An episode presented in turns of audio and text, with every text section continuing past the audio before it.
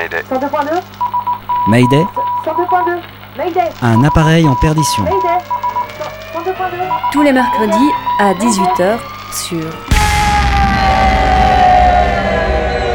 Radio Canu International Airport. Mayday, Mayday, micro rouge Ouais, micro rouge. Mayday, micro vert Mayday, micro vert. 102.2. Mayday, euh, les CD sont gravés ou pas Mayday. Non. Mayday. Des micros sont des portraits, des récits, des remixes, des rencontres, des cartes postales, des reportages, des voyages. C'est Mayday. Le Mayday de Wednesday Mayday, mercredi 18h sur Radio Canu. Mayday, saison 2. À Paris, à la Salvagram, plusieurs milliers de personnes assistent à la manifestation donnée en l'honneur de la Légion des volontaires français. Le vent fouettait la plaine ocre et aride du Sahel. Lorsque des commandos firent appel à des renforts aériens, 13 militaires exceptionnels. l'ennemi avait été repéré. Il fallait agir vite. 13 héros. Cette semaine, Mayday continue de parler de guerre. La France est là pour faire valoir une vision de la dignité de l'homme, euh, de l'état de droit, de la démocratie. Les hélicoptères français viennent de tirer leur dernière salve sur la résidence de Laurent Gbagbo. L'histoire est en train de basculer. L'état normal, c'est la paix ou est-ce que c'est la guerre et quel niveau de guerre? La guerre, c'est la paix. La capitale chilienne comme un champ de bataille. De grands feux allumés par des cocktails Molotov un peu partout dans l'université polytechnique de Hong Kong. À terre, des dizaines de personnes en état d'arrestation. La liberté a souvent, hélas, le goût du sang versé. Pour la première fois, la police a menacé de tirer à balles réelles sur les protestataires. Dix jours de protestation et pas le moindre signe d'apaisement au Liban. En plein centre-ville, des jeunes jettent des pavés sur les chars. Le seul moyen, selon les manifestants pro-démocratie, de tenir à distance les forces de l'ordre. La paix, c'est la guerre.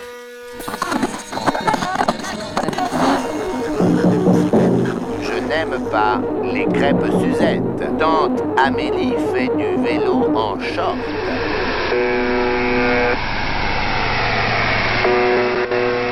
Bon, on décolle là?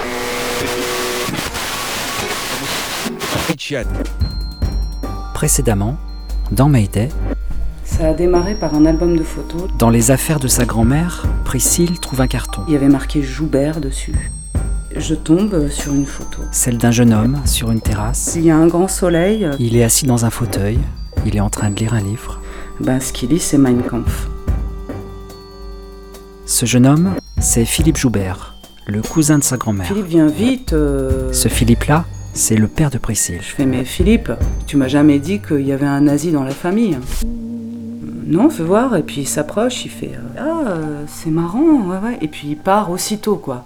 Comme euh, très, très gêné. euh.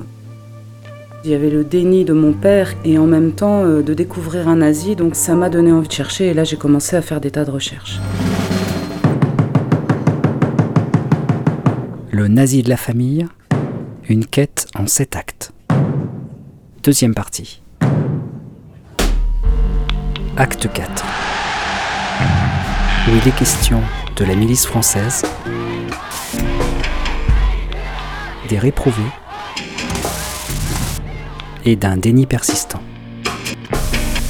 Avec cette lettre, non seulement il a été nazi, mais en plus, je découvre euh, que Philippe Joubert était milicien de la première heure. Même il était à l'ancêtre de la milice, c'est-à-dire au SOL, Service d'ordre légionnaire. 1942. Sur le front de l'Est, une délégation du comité directeur de la Légion tricolore vient visiter les légionnaires dans leur camp d'entraînement. Joseph Darnan, inspecteur général du SOL, leur déclare Par votre sacrifice et votre abnégation, vous contribuez à écarter le fléau bolchevique de nos villes et de nos campagnes.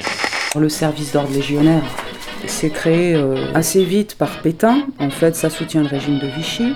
Et les points du sol, premier point, contre la lèpre juive, pour la pureté française, deuxième point, contre l'égoïsme bourgeois, pour la solidarité française, troisième point, contre le scepticisme, pour la foi, contre l'apathie, pour l'enthousiasme, contre la routine, pour l'esprit d'initiative, contre l'influence, pour le mérite, contre l'individualisme, pour la société, contre l'ancienneté, pour la valeur, contre l'anarchie, pour la discipline, contre l'égalitarisme, pour la hiérarchie, contre la vaine liberté, pour les vraies libertés, contre la démagogie, pour la vérité, contre le bolchevisme, pour le nationalisme, contre la franc-maçonnerie païenne pour la civilisation chrétienne, contre l'oubli des crimes pour le châtiment des coupables. Donc j'ai cherché des archives partout, c'était à Paris. Il est mobilisé en 39, il a fait trois ans de médecine au moment où il est mobilisé. Il part sur le front, il est fait prisonnier, il est libéré euh, assez vite. Euh, je vais te dire exactement dans le journal. Une carte du 19 septembre.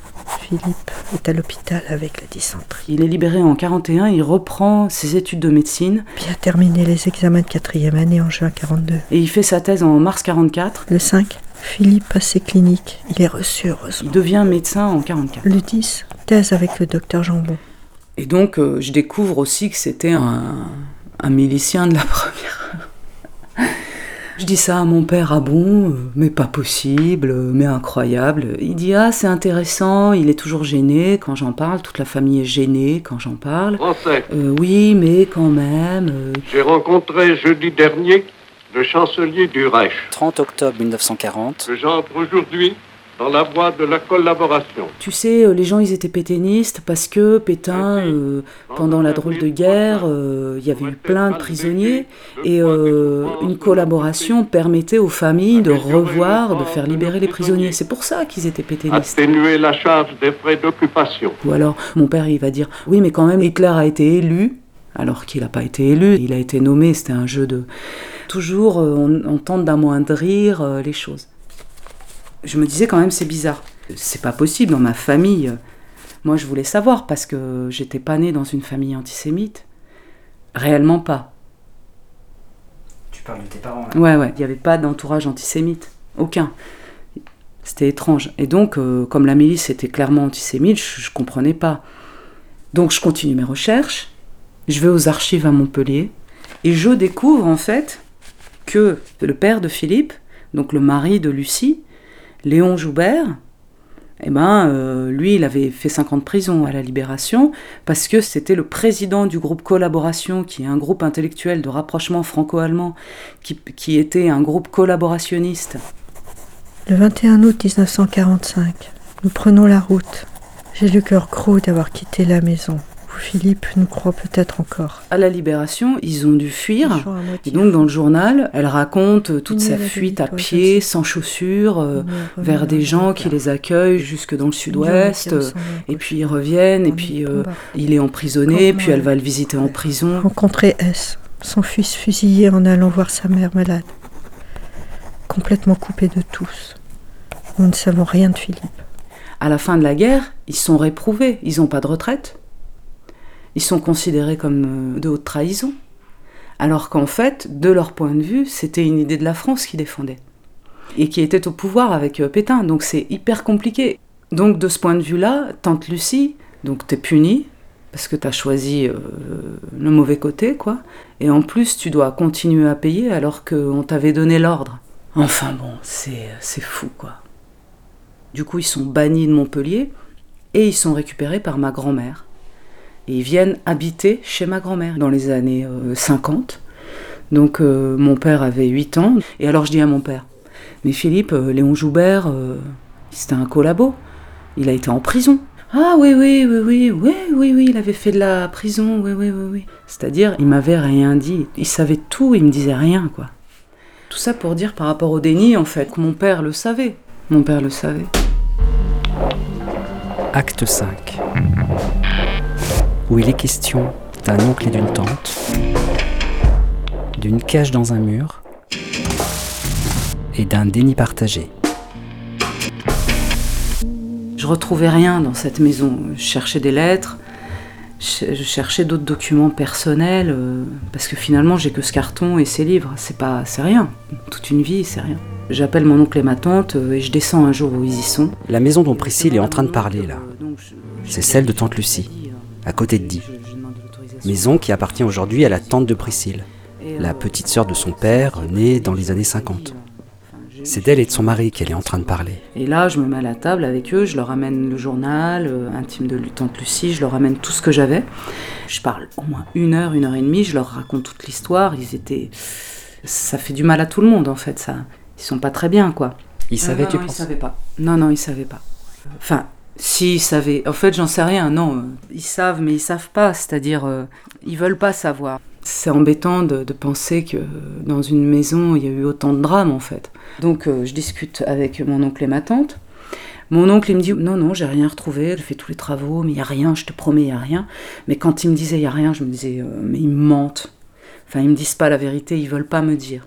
Au bout de deux heures à peu près de conversation. Mais à la fin de la conversation, je dis Mais t'es sûr, tu te souviens de rien Euh, Non, non, non, non. Ah si, je me souviens, euh, quand j'ai fait les travaux pour l'escalier qui mène euh, à la grange, qui est en dessous, où il y avait les vaches, là je suis tombée sur une cache avec deux uniformes allemands flambant neufs. Je fais Mais. Tu t'en as fait quoi? Il me dit Je les ai brûlés. Je lui dis Quoi? Mais t'as brûlé? Mais pourquoi? Parce que euh, et il donne pas d'explication. Donc euh, il savait, il savait tout depuis le début. euh. De vieux trucs avec des pierres, euh, j'aurais dit des pierres euh, sèches quoi. Ah si, je me souviens de ça. moi. Ici, il y avait les vaches? Ouais, voilà, là il y avait les vaches. Et les veaux, les veaux, on les mettait là. Et après, quand j'ai interviewé des fermiers qui étaient euh, employés de Léon et Lucie Joubert, c'était les enfants des fermiers, ils étaient très jeunes.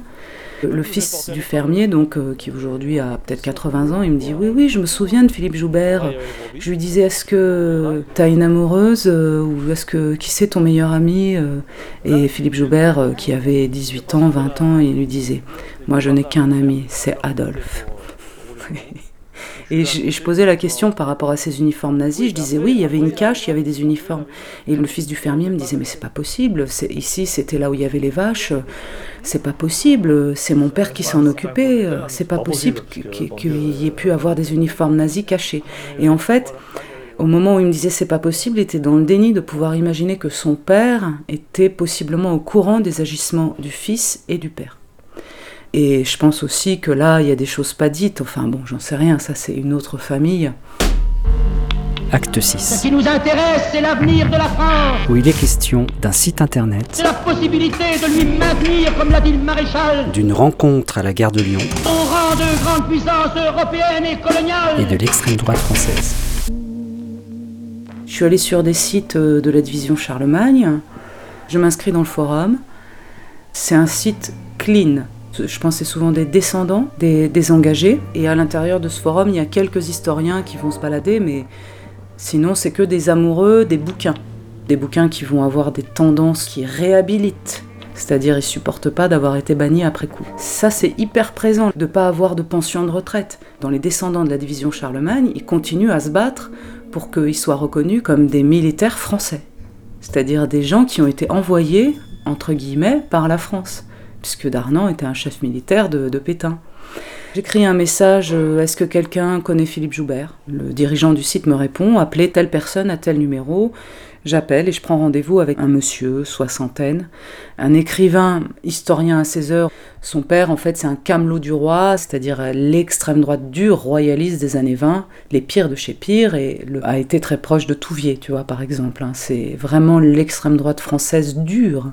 Son père, qui a refusé lui d'être dans la division Charlemagne, qui était milicien et qui avait très bien connu Philippe Joubert, qui était dans la milice avec lui.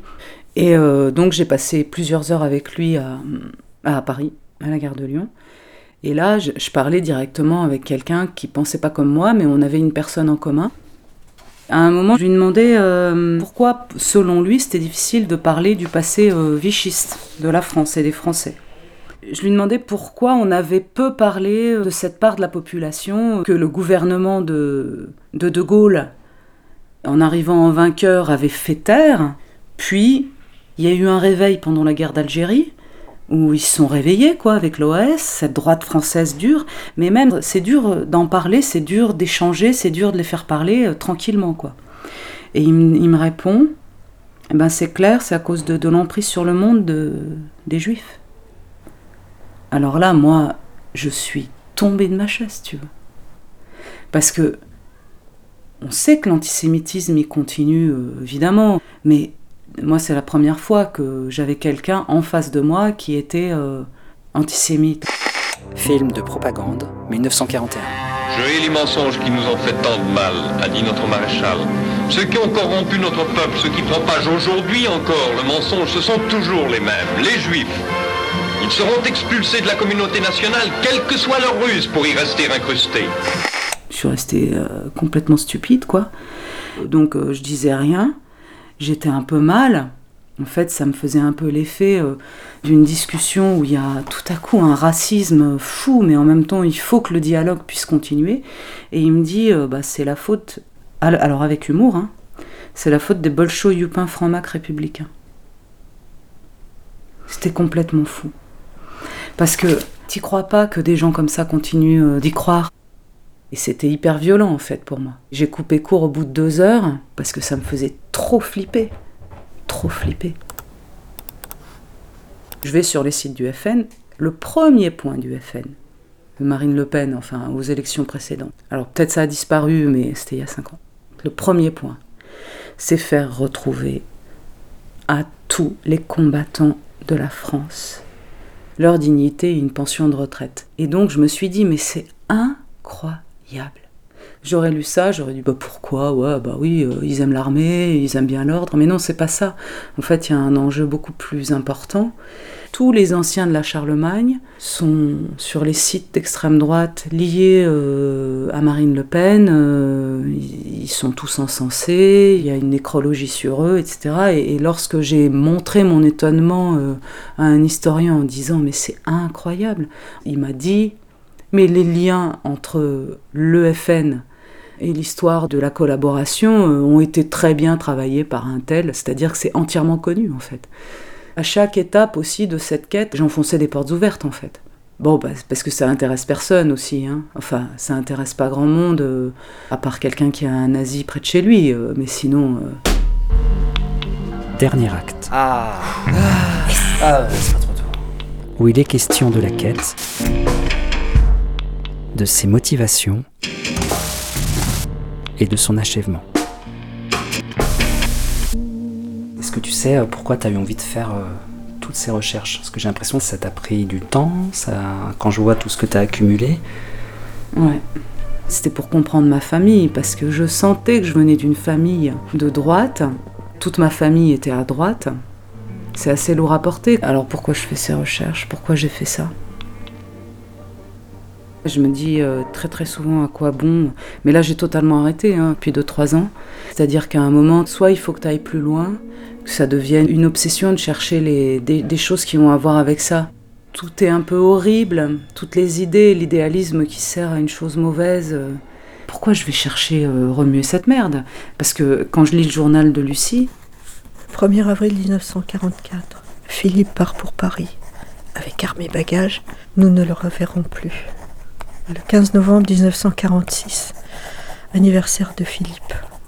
Le 13 décembre, très froid, maison glaciale sauf la salle à manger. J'ai rêvé de Philippe dans la rue de la Poste. À toutes les questions, il disait Vous saurez tout. c'est horrible. Ça te fout la boule au ventre parce que elle cherche son fils tous les jours. Elle, elle contacte tous les auteurs, tous les gens d'extrême droite qui ont pu le connaître. Elle, euh, elle croit tous les jours qu'il va revenir. 1947, le 30 juin. Léon cueille les abricots. Si seulement nous savions quelque chose de Philippe. 1er avril 1949. Cinq ans que Philippe nous a quittés. C'est une vie d'attente, une vie horrible, une vie affreuse. Et euh, qu'est-ce que je vais chercher à remettre ça au jour euh, C'est malsain en fait. Il y a un côté hyper malsain. Et puis euh, un goût pour ce qui est une pensée un peu extrême, comme un goût du risque en fait.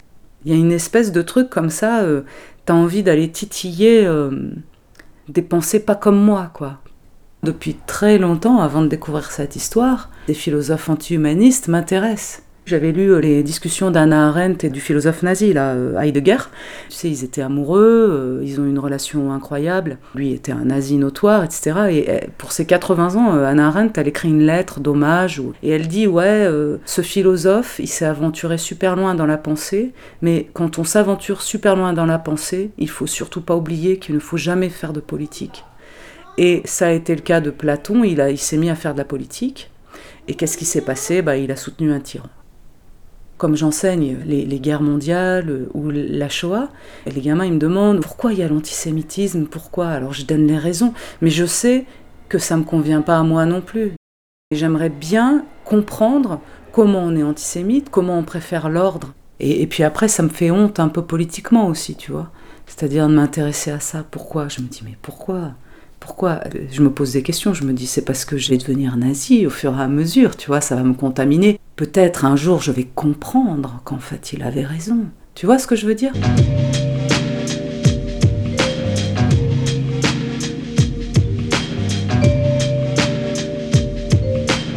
L'histoire de Philippe Joubert, je crois qu'elle est plus simple, c'est le côté de l'embrigadement total. Il est allé en Allemagne, il a vu ces jeunes euh, nazis, il a été pris dans la ferveur enfin le totalitarisme, l'assujettissement, moi je l'ai connu euh, en faisant du théâtre, j'ai été assujetti aussi à des groupes où on est tous ensemble, on poursuit le même truc, on est magnifié, on est fort, enfin euh, en fait la base de l'hystérie collective, enfin d'une espèce de pensée euh, qu'on fait le même corps, moi je l'ai déjà vécu dans le travail. Je vois très bien. Alors quand c'est euh, fait à l'endroit d'un État euh, comme par Hitler, j'imagine que ça doit être galvanisant. Et là, c'est une histoire de jeunesse, elle est assez banale. Je pense pas que ce soit plus que ça qu'un idéaliste. Sa jeunesse, elle me touche. Sa jeunesse et son idéalisme, il me touche en fait. Il me touche en dehors de, en dehors de tout jugement. C'est un, sentiment double. En même temps, euh, ça me touche parce que quand on regarde des photos, quand on rentre dans l'intimité de quelqu'un, euh, avec des, vieux albums photos, il y a une espèce de chose nostalgique qui se met en place, mais aussi, euh, de par son histoire, c'est un peu dégoûtant.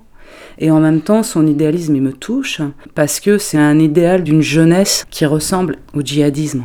Je suis pas indifférente aussi à l'idéalisme, à l'idéalisme politique en fait. Quand je dis que ça touche, ça ne veut pas dire en bien. Hein. D'abord, on comprend bien l'idéalisme de l'adolescence. On le comprend. Euh, euh, c'est Raskolnikov et tout ça euh, dans, dans Châtiment, c'est-à-dire aller au bout de quelque chose. Et dans les djihadistes, c'est ça, et, lui, c'est ça aussi. J'ai découvert un bouquin dont Philippe Joubert est le héros. C'est un bouquin écrit par un des miliciens de l'avant-garde qui est parti dans la division Charlemagne avec lui et qui en revenant a écrit plein de romans euh, historiques, de romans à clé, etc. Le docteur Philippe Joubert, 25 ans, et la silhouette de Gary Cooper. Pierre Serval, Une boule de neige en enfer, 1980. Milicien, il approuvait le maintien de l'ordre, s'il lui arrivait d'en déplorer les excès, mais s'employait à empêcher que les jeunes dont il avait la charge fussent, d'une façon ou d'une autre, mêlés à des opérations de police. Il pensait qu'on ne forme pas les âmes en salissant les mains. Ainsi se distinguait-il de tant de chefs politiques.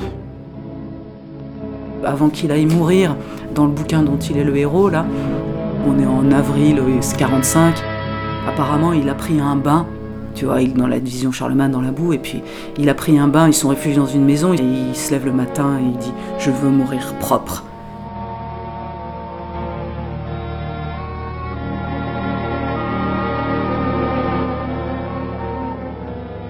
En même temps, la vérité se dévoilait. Tout le monde me disait, mais je le savais. En fait, j'apprenais rien à personne. Ce qui était drôle, c'est de voir le mécanisme du déni. C'est rigolo de voir comment les gens t'embrouillent. Ils t'embrouillent, ils te racontent des trucs. Ils connaissent la vérité, mais ils ressentent pas le, besoin de la dire. Sur certains trucs, je me disais, mais pourquoi ils me, me, le disent pas? Pourquoi ils me l'ont pas dit? En même temps, quoi dire euh, J'avais pas de colère parce que je comprends qu'on veuille pas se vanter euh, qu'il y a un nazi dans la famille. Et le déni, il est aussi de ma part. C'est moi qui n'ai pas voulu le voir parce qu'en en fait, on a accès euh, aux choses, mais on, ne va pas, on va pas les chercher.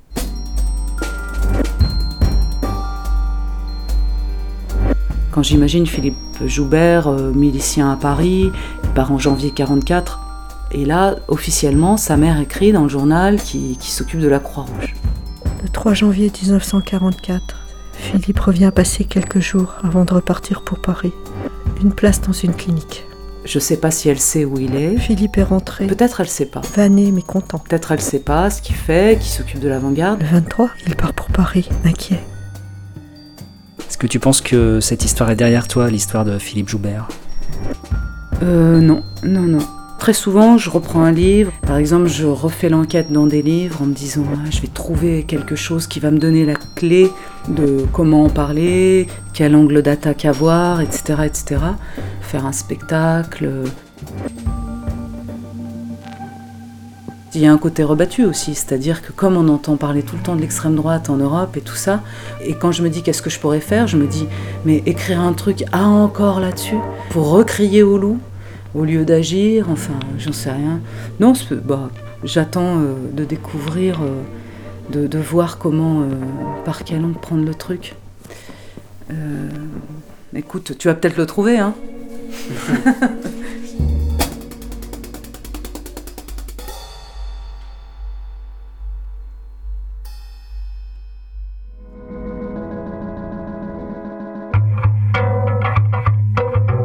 Tu écoutes Mayday sur Radio Canu et tu as bien raison, la paix, c'est la guerre sur le 102.2.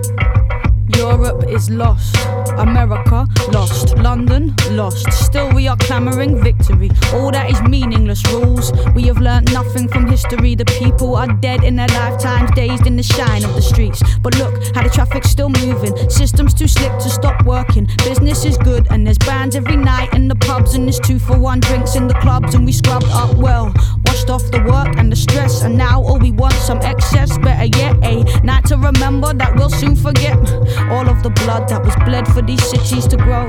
All of the bodies that fell, the roots that were dug from the earth so these games could be played. I see it tonight in the stains on my hands. The buildings are screaming.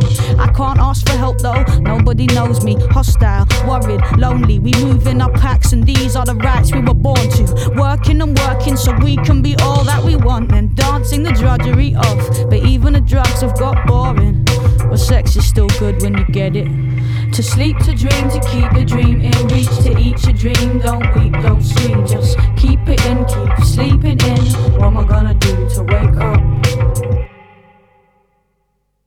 I feel the cost of it pushing my body like I push my hands into pockets and softly I walk and I see it. This is all we deserve. The wrongs of our past have resurfaced despite all we did to vanquish the traces.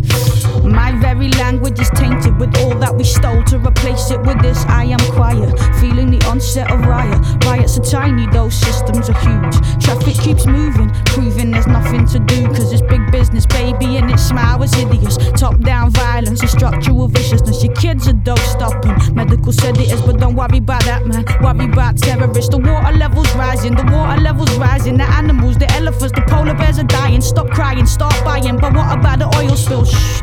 No one likes a party pooping spoil sport. Massacres, massacres, massacres. New shoes. Ghettoized children murdered in broad daylight by those employed to protect them. Live porn streamed to your preteen's bedroom. Glass ceiling, no headroom. Half a generation live beneath the red line. Oh, but it's happy hour on the high street. Friday night at last, lads, my treat. All went fine till that kid got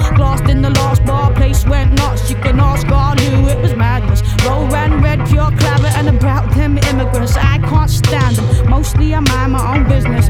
They're only coming over here to get rich. It's a sickness. England, England, patriotism. And you wonder why kids want to die for religion. It goes work all your life for a pittance. Maybe you'll make it to manager. Pray for a raise, cross the bay's days off on your beach, babe calendar. The anarchists are desperate for something to smash. Scandalous pictures of fashionable rappers in glamorous magazines. Who's dating who? Political cash in an envelope. Caught sniffing lines off of prostitutes, prosthetic tits. Now it's back to the House of Lords with slap wrists. They abduct kids and fuck their heads of dead pigs. But him in the hoodie with a couple of spliffs, jail him, he's the criminal. Mayday présente. Il était une fois en 19. En 19 19. Les esclaves nous sont indispensables. Le passé, mais avec la 4G. Ça sert à rien l'histoire, de toute façon ils sont tous morts. 19. Essayons plutôt de faire travailler nos ménages. Et tâchons de résoudre cette énigme. Donc vous allez nous dire ce qui se passe, hein On est où là Et on est quand On est en 19. Que veux-tu qu'on fasse Affronter des hommes à cheval et en armure, rien qu'avec des cailloux et, et nos mains nues Quand le futur du passé éclaire l'avenir du présent.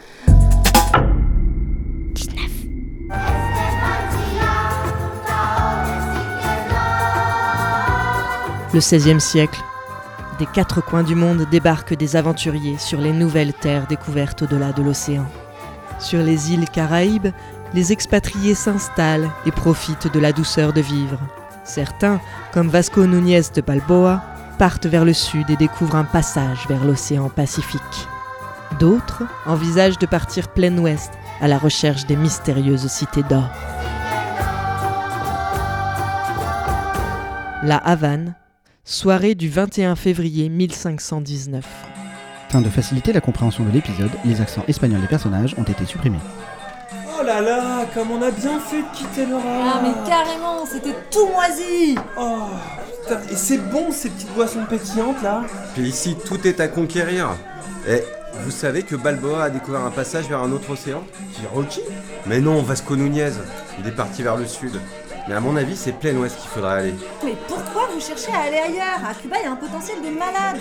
Il y a les plages, la musique, l'ambiance. Non, franchement, c'est sûr qu'il y a énormément de gens qui vont vouloir venir ici. Hein. Le rhum Le rhum, les Ah, noix de coco, les langoustes, c'est incroyable Mais je vous parle d'aventure, vous me parlez de crustacés.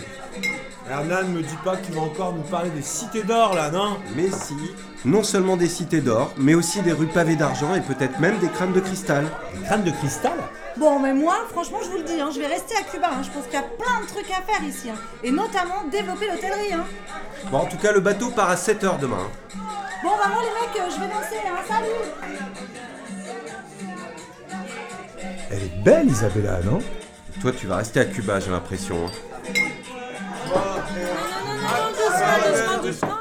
Señores de la conquista, désirez-vous connaître votre avenir?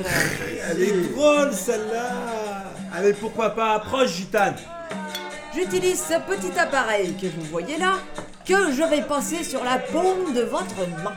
Nous appelons ça un googolito. Il lit les lignes, enregistre les correspondances et me livre son message. Commençons par toi. Montre-moi ta main, Pedro. Oh Pas mal déjà, elle connaît mon prénom Bon, ça, c'est facile, c'est écrit sur ton maillot de foot. Enfin, c'est pas mal quand même Ça fait des guillis dans ma main C'est normal. Le googolito réfléchit. Je vois une existence pimentée. Ah bon? Pimenté Pimentée par une découverte qui changera la face du monde. Une découverte qui perdurera et sera encore là dans des siècles lorsque l'Europe presque entière sera l'espace Schengen. Hein? L'espace quoi? Schengen, c'est un empire dans le futur. Ouais, euh, j'ai du mal à visualiser là. Tu mourras riche, très âgé et entouré de ta famille. Ah, ok, ouais, super, ça super. Bien. À toi Hernan Alors, Monsieur Cortés, c'est ça? Oui, c'est bien ça.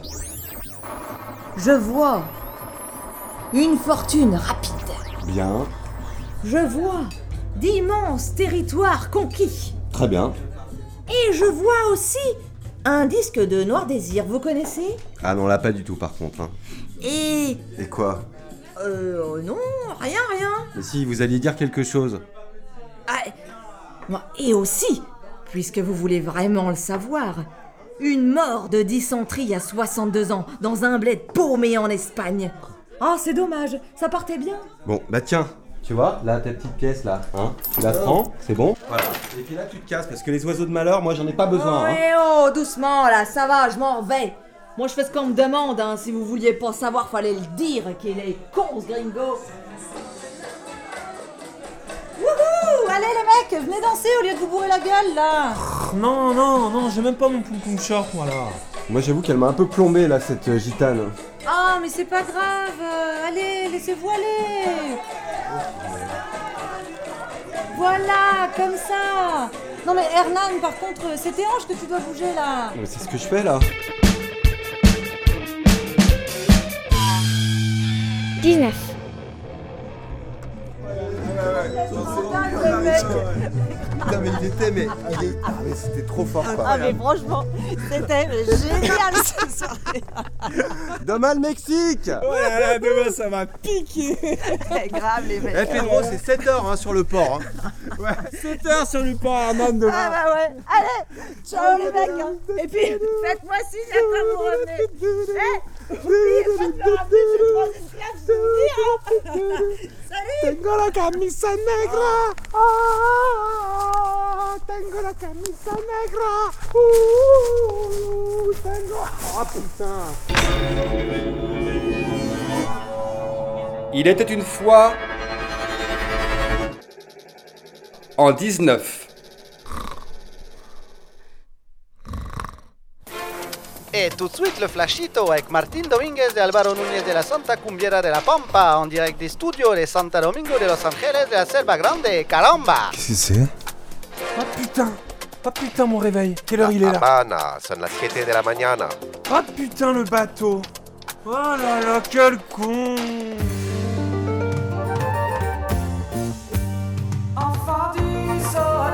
Le 21 février 1519, Cortés embarqua avec 500 hommes répartis sur trois bateaux à destination du Mexique. Bon, c'est pas tout, mais moi j'ai des territoires à conquérir. Dès qu'on a l'accord de la capitainerie, on met les voiles. Il conquit un empire, mais mourut effectivement de dysenterie, bien loin du Nouveau Monde.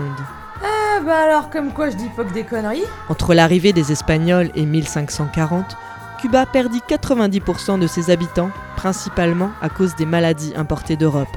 Oh non Tous les employés sont morts de la variole Et j'ai un avion plein de touristes ukrainiens qui débarquent dans la nuit. Mais comment je vais faire, moi? Pedro rentra d'Amérique avec peu d'or, mais beaucoup de piments et de saucisses. Il fabriquera en laboratoire le premier chorizo, découverte qui le rendra riche et célèbre partout dans le monde. Bon, bah je vais quand même essayer de faire quelque chose de ma journée. Tu es pauvre, tu es seul, tu es en colère. Alors, il y a quoi là-dedans Les morts et les Turcs ne te suffisent plus. Alors pars pour la grande aventure, à la recherche des cités d'or. Oh. Elles existent vraiment? Mais oui. Bonne cette petite saucisse. Allez, viens Viens tuer des villageois Mmh. tranquilles, sans payer contribution au seigneur local. Si je mettais un peu de piment. Viens t'enrichir et fondre des statuettes en métal précieux. Mmh. Grand choix d'esclaves et de terres à Oh, c'est cultiver. excellent. Allez, viens La conquista L'Eldorado Mmh. Pour toi, c'est pour nous. Plus d'infos sur nouveaumonde.gouv.fr. On y va.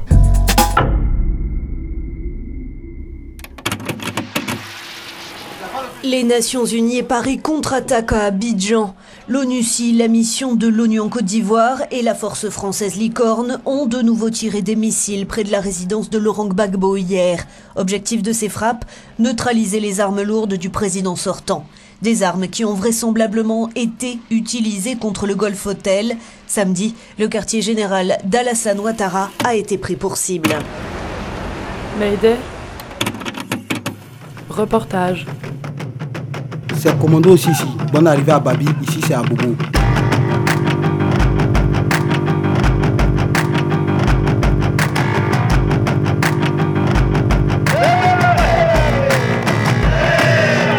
La crise post-électorale de 2010-2011 en Côte d'Ivoire, c'est six mois de conflit armé entre les deux camps des candidats aux élections présidentielles. Laurent Gbagbo d'un côté, président ivoirien entre 2000 et 2010, nationaliste et proche du Parti socialiste français.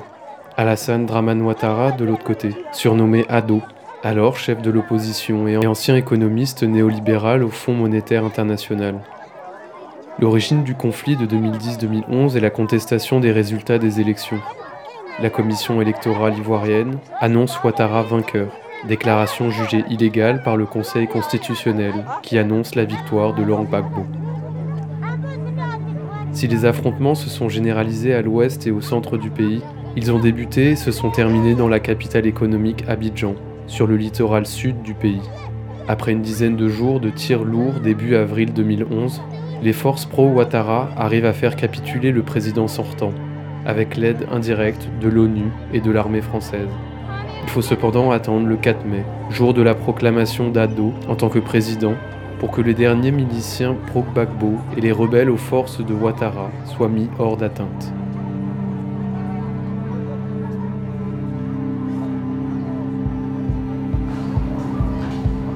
Ouais, mais moi c'est Chabani. 28 ans. Je vis à Bobo Avocatier. Bon, je suis agent de transit, mais là-bas aussi, c'est la merde. Moi, c'est Pierrot Cassa, 31 ans, sans emploi. Pour moi, la crise post-électorale, c'était un conflit ethnique. Il y avait les Atiers, les BT et aussi les musulmans. Ça faisait trois groupes ethniques. Il y avait deux camps. Il y avait, il y avait le camp des musulmans et le camp des chrétiens. Maintenant, le camp des chrétiens, lorsqu'ils attrapaient un musulman avec des amulettes, automatiquement ils disaient que c'était un rebelle, un pauvre Ouattara. Non, ils le tabassaient et ils le mettaient à mort. Quand le pauvre Ouattara aussi attrapait un chrétien quelque part dans les zones, ils le mettaient à mort. C'est ainsi que dans la nuit du 21 au 22 février, il y a eu plusieurs tirs. C'est comme ça le 22 février, ma maman m'a dit qu'il fallait qu'elle rentre au village. C'est comme ça que je l'ai suivi. Ma maman, elle vendait des articles au marché. Donc il y a la femme de Gbagbo qui a créé un comité pour les femmes du marché qui vendent des articles. Donc elle portait beaucoup les pagnes de Gbagbo. Donc tout le monde au quartier nous en, en pro Gbagbo.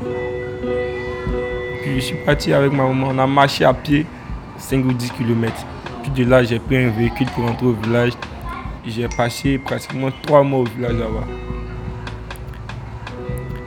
Au village, c'était plus calme. Il y avait à boire, il y avait du bangui, le koutoukou, la bière, il y avait aussi les femmes, il y avait de la nourriture, mais pas de poisson. C'était que de la viande d'époque. C'était calme. Quand tu t'en vas, c'est comme si tu as trop peur. On pouvait rester, se battre aussi ensemble. Le meilleur allait gagner. Ça m'a fait bizarre, mais j'avais pas de force, je pouvais pas rester. Et puis, tout d'un coup, brusquement, je suis parti. Tous mes amis sont partis. Personne n'est resté. Ouais, lui, il est resté, Nickel, lui, il est resté. Parce que, bon, lui, bon, moi, c'est comme ça que moi, j'ai vu le, la chose. Lui, dans son quartier, il est déjà entouré des, musulmans. Et puis, il y a une fraternité entre eux, il y a l'amour, il y a l'harmonie. Donc, il n'y avait pas raison à ce qu'il qu parte quelque part bien vrai qu'on était ici, on vivait ici tranquillement, on causait, mais chacun était méfiant. Parce que tu ne peux jamais prévoir la réaction d'autrui. En ce temps-là, il ne causait pas trop avec les jeunes du quartier. C'est pendant la crise qu'il a commencé à causer les jeunes du quartier. Donc quand je partais là-bas, il me disait que non, pas avoir peur, on sera là, tout va bien se passer, tu vas voir, c'est là, là, on va gérer la crise, ça ne va même pas durer même.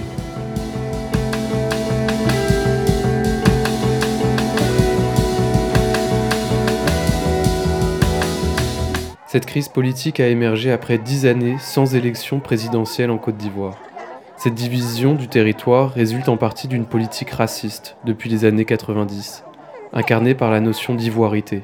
L'ivoirité donne une essence ivoirienne aux groupes socioculturels du centre et du sud du pays, par opposition aux gens du nord qui sont considérés comme étrangers et profiteurs. Or, la fracture politique est avant tout linguistique et religieuse. D'un côté, des musulmans originaires du nord qui parlent dioula. De l'autre côté, des chrétiens originaires du sud qui parlent akan. La crise post-électorale de 2010-11 a pris une configuration particulière dans la commune populaire d'Abobo, au nord d'Abidjan, où j'étais en 2018-2019. D'abord parce que la grande majorité de la population votante a soutenu Alassane Draman Ouattara, car ils font partie de la même ère socioculturelle mandingue, et qu'ils promettaient une revanche économique.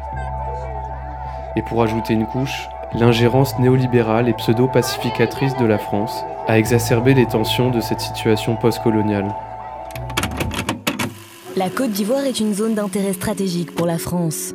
Son positionnement géographique, la qualité de ses infrastructures portuaires et aéroportuaires et les capacités de ses emprises sont des atouts indéniables. À la fin de l'opération Licorne, il restait environ 450 soldats français sur le sol ivoirien. À présent, les effectifs ont doublé. Nous allons reprendre toutes nos activités, y compris les activités de coopération. En un mot, les militaires sont prêts à intervenir rapidement dans le cadre de la défense des intérêts français et de la protection des ressortissants. Le 43e BIMA, c'est une base française. Bon, normalement, ils étaient là pour le maintien de la sécurité et prendre leurs ressortissants Ils n'ont rien fait de tout ça, de 43 Bima. Ils avaient déjà un camp. Leur camp, c'était les pour Ouattara. Parce que pour eux, Gbagbo ne faisait pas leur affaire, donc vaut mieux le cater. C'est comme ça. C'est ce que nous on pense. Et il y a eu ce soir-là, c'était un jeudi soir, je crois, où vraiment, vraiment, quelque chose s'est passé. C'était les pro Gbagbo qui étaient là-bas. Donc quand les gars sont venus, ils n'ont pas fait du à peu près. Ah, il y a une vraie massacre là-bas. Donc tu vois, quand tu sors de ça, que tu es encore en vie, il faut te chercher champion. Donc le matin quand c'est revenu, on a vu les gens commencer à partir, ça pleurait. J'ai senti même que toute la population sortait, partait. On est resté en en tout six personnes. Mais qui va nous envoyer la nourriture et les vivres? C'est les cultivateurs. Nous sommes en guerre. Ils ne vont pas prendre la nourriture, traverser les balles pour venir vendre à manger. Du coup, ce qui était là a commencé à ne plus suffire. Donc il fallait traverser le camp commando pour aller chercher à manger. Normalement, le camp commando, c'était les pro-Babo. Puisque c'est le président qui était au pouvoir. C'est son armée qui est là. On ne pouvait même pas s'approcher. C'est-à-dire que si on te voit venir de loin, on tire sur toi. Mais vous manger du riz et du piment. C'est encore mieux rester en vie qu'à affronter le camp commando. Pour arriver jusqu'à là-bas, il fallait avoir un quai de lion.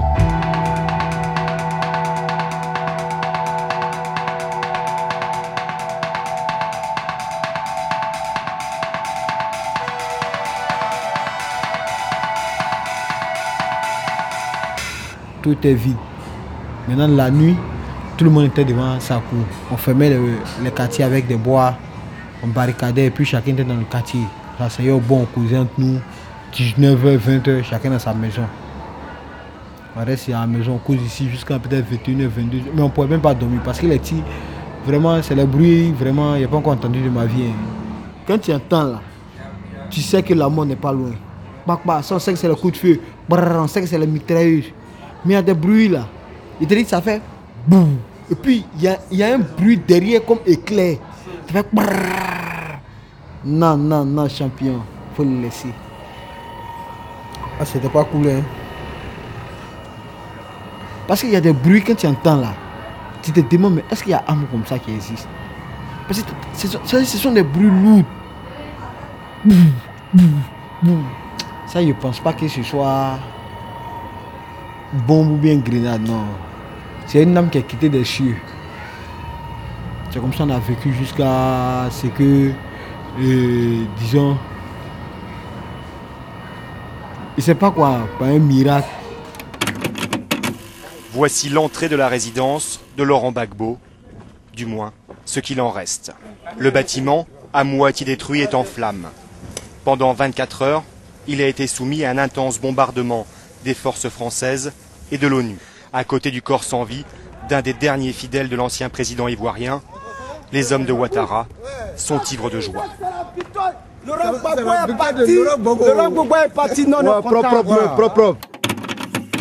Il a arrêté le 11 avril 2011 à son domicile à Kouroudi.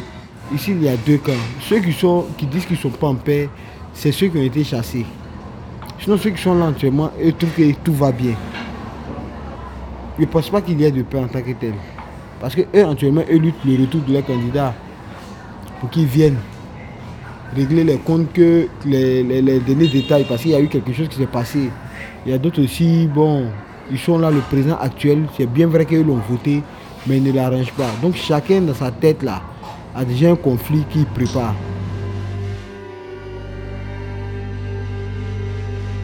Alors que les élections présidentielles de mai 2020 approchent, les Ivoiriens parlent du match retour. Si une revanche entre Gbagbo et Ouattara peut avoir lieu, quels vont être les joueurs et quelle tournure va prendre la compétition? Si l'ancien et l'actuel président ne seront probablement pas candidats en 2020, ils gardent la main mise sur les candidatures de leurs protégés. L'échiquier politique a certes changé par rapport à 2010-2011, mais l'on retrouve en tant que favoris aux élections des héritiers, plus ou moins fidèles, aux anciens présidents. Alors que ces conflits partisans occupent la scène médiatique et le champ de bataille, les inégalités socio-économiques n'ont fait qu'augmenter en Côte d'Ivoire depuis plus de 20 ans, suite à des politiques néolibérales répétées. Présentement, ici, il n'y a pas de paix. Ici, la guerre est finie, mais chacun a une rancune dans son cœur. En temps normal, là, il devait avoir la paix. Mais si moi, tu as tué mon frère, puis tu me, tu me demandes pardon avec 2 millions de francs CFA, et puis il regarde dans tes yeux, il voit que ton pardon n'est pas sincère. Enfin, il va te pardonner devant toi pour dire non, il a laissé tomber. Mais au fond de moi, il sait que je n'ai pas pardonné. Il y a ce qu'on dit, non? Et puis il y a les faits même réels. Ceux qui ont vu les faits réels n'en peuvent pas oublier. Quel que soit l'âge, quel que soit le nombre d'années, même s'ils ont Alzheimer. Mais ça, ils vont se rappeler. Ils n'arrivent pas à oublier ce qui s'est passé. Une semaine en train de manger de la simple avec de l'huile. C'est quelque chose que les Ivoiriens n'avaient jamais vécu auparavant. Puis ça date il n'y a pas trop longtemps. Ouais, mais comme on te l'a dit, ça fait plus de 6 à 7 ans que chaque mois les gens ballent. Ça ne peut pas aller mieux. plus ces années passent, plus ils se rappellent toujours. Ça devient comme une coutume. Se rappeler de ça, savoir qu'il y a quelque chose qui s'est passé. Il y a quelque chose qui a marqué la Côte d'Ivoire.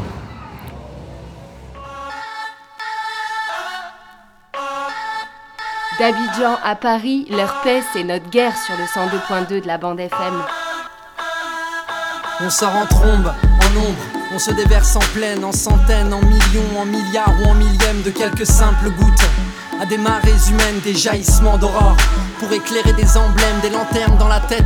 Si l'on plonge dans les ténèbres, on nous appelle PD, blancos, bougnoul ou bien nègre. On vit dans la riposte, on réfléchit après coup. On vit extramuros, donc on arrive par vos égouts. Nous sommes des cargaisons de femmes voilées, des youyous stridents, des rastas, des casquettes tournées, des voyous prudents, des espoirs accrochés, des paradis assassinés, des parents épuisés, enfantant des gosses méprisés, de la marmaille bruyante, des petits morveux frisés, engraissés d'allocations qui donnent des prétextes à voter. Trouver des boucs émissaires, les égorger pour l'Aïd, mourir dans une clairière sans treillis pour ce pays, l'affiche et couleur sang. Et Manouchian vient pas d'Auvergne, le tirailleur t'emmerde, il a fécondé ta grand-mère, on investit brognard, le dos mûr comme Jean-Pierre Torne. On s'en fout du grand soir parce que la nuit c'est bien trop mort, on veut même pas de soleil, mais des éclipses pour faire l'amour, pour que l'instant soit bref, intense comme un fruit qu'on savoure. Aux arts miraculeuses, on a lu Césaire et Prévert, on viendra vous faire la guerre avec la parole poudrière, on désigne plus l'ennemi parce qu'il est partout même en nous. On va mourir debout parce qu'on a vécu à genoux. On est sourd aux slogans élimés par trop de manifs. On devient arrogant, on veut rimer comme des canifs. 20 ans, mais on n'en aura jamais 60. Car on bouffe du bisphénol à l'heure d'une planète suffocante. On fait de nous des enfants pour nous interdire des luttes. Donc nous on Peter Pan, on va redevenir adulte. On a coincé nos rages entre le mérite et l'héritage. Et les puissants confisquent ce que les pauvres se partagent à leur chaise musicale. Personne ne joue, personne s'assoit. On occupe du terrain, être indigné, ça va de soi. Angela qui est de choix pendant que ton papa est bien là. On va ouvrir les portes de Soledad ou Attica. Des OGM pour nous doper. J'ai recraché l'assiette, monté le cheval et galopé. Braqué un RER, diligence, la pâche de Belleville. Viendra crier vengeance comme pas la voix n'arrive en ville. Ils veulent nous assigner des places et nous faire saigner. Les amoureux au banc public n'arrêteront jamais de s'aimer depuis que nos checks ressemblent à des poignées de main de montoir. On ne laissera personne parler au nom de nos espoirs. On n'est pas des victimes, encore moins des condamnés. On arrivera de l'aube en irruption spontanée. Mayday tous les Wednesdays. Le Wednesday du Mayday. La capitale chilienne comme un champ de bataille. Dans les rues de Conakry, le chaos. À Quito, en Équateur, ces manifestants cachés derrière ce bouclier tentent d'avancer vers le Parlement. Des manifestants tentent d'évacuer en panique la place Tahrir de Bagdad. Une guerre de territoire en plein cœur d'Hong Kong. Quatre jours de troubles en Iran que le gouvernement qualifie d'émeutes de rue. Au Chili, de véritables émeutes urbaines. Les stigmates d'une nuit de manifestations et de violence à Beyrouth. Ce n'est plus une fac, mais un terrain de guerre. En plein centre-ville, des jeunes jettent des pavés sur les chars. Le gouvernement qui a de son côté, lui, étendu euh, l'état euh, d'urgence. Des catapultes pour se défendre ou attaquer la police.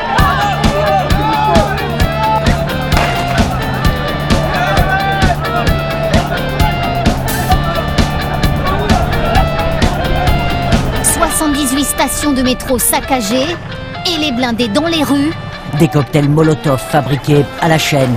Où des dizaines de supermarchés et de véhicules ont été saccagés et incendiés.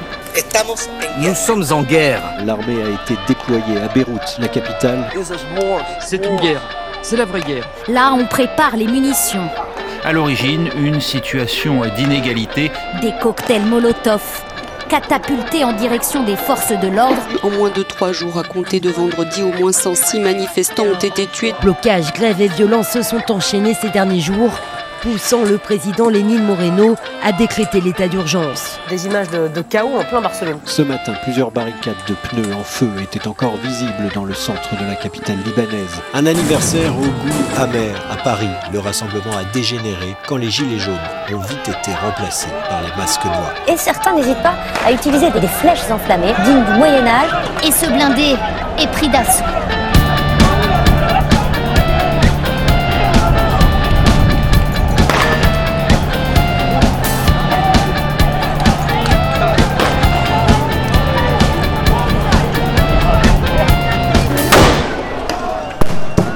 La précarité tue, et tout brûle encore.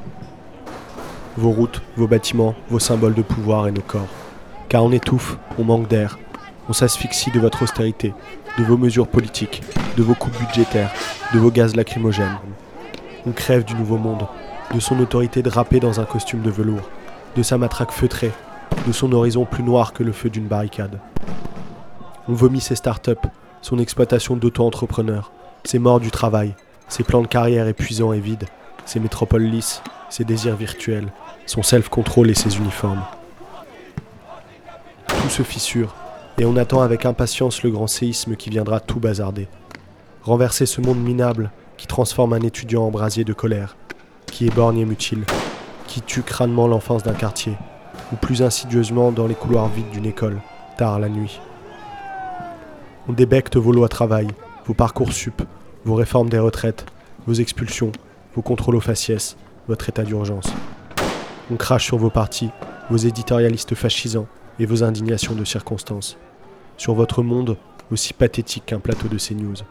Sur vos institutions de contrôle, sur votre tract des chômeurs, sur vos réflexes racistes. On est devenu allergique aux uniformes, allergique à votre autorité merdique. On est fatigué de vos effets de langage, de votre habitude malsaine à vous dédouaner, de vos spécialistes en communication. Qui ose encore vous prendre au sérieux Qui s'étonne encore des tirs de mortier et des guerres au palais Qui s'étonne encore des fouquettes incendiées, des arcs de triomphe saccagés, des portes de ministère enfoncées Quoi d'étonnant devant tant d'obscénités Nos désirs sont des marées jaunes fluorescentes, des Champs-Élysées vivants, des universités bloquées, des restos autogérés, des cortèges de têtes et des communes en forme de rond-point. On se laissera pas crever d'ennui, de précarité et de désespoir. On veut des vies riches et exaltantes. On bousculera vos présidences la rage au ventre. Et nos grèves viendront éteindre votre normalité morbide. La précarité tue. Et du Chili au Liban, la rue secoue les tyrans. Partout on se jette dehors avec le diable au corps. Partout on s'engage, on s'enrage, on s'enjaille. Et les balles sifflent, et les corps tombent, et les corps brûlent, consumés. Et la goutte d'eau devient torrent, et l'intelligence collective se ferait un chemin à l'assaut du ciel. On veut tout maintenant, le feu et la joie. On a déjà trop attendu de cette société malade qui convulse depuis tant d'années déjà. On cédera pas au chantage, ni à la peur, ni à la déprime. On prend le risque de tout renverser et de regarder ce qu'il y a derrière. On a fini d'attendre les royaumes célestes et les bonsoirs.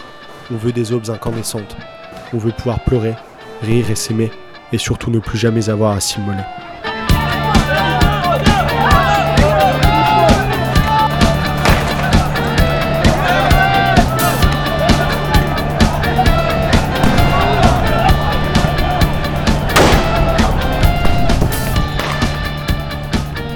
D'écouter Mayday.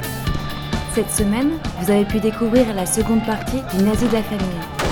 Et puis on a continué à vous parler de la guerre, celle que la France n'a jamais cessé de mener à l'étranger. Par exemple dans son précaré africain. Celle dont on ne parle ici que quand des hélicoptères français tombent du ciel. La guerre, c'est aussi celle qu'il faut mener dès demain, le 5 décembre. Par des grèves, des occupations, des manifestations sauvages et tous les autres trucs que tu pourras trouver à faire contre tout ce qui nous tient attachés ici, à ce monde qui brûle déjà. Alors on se retrouve demain dans la rue. Allez, viens.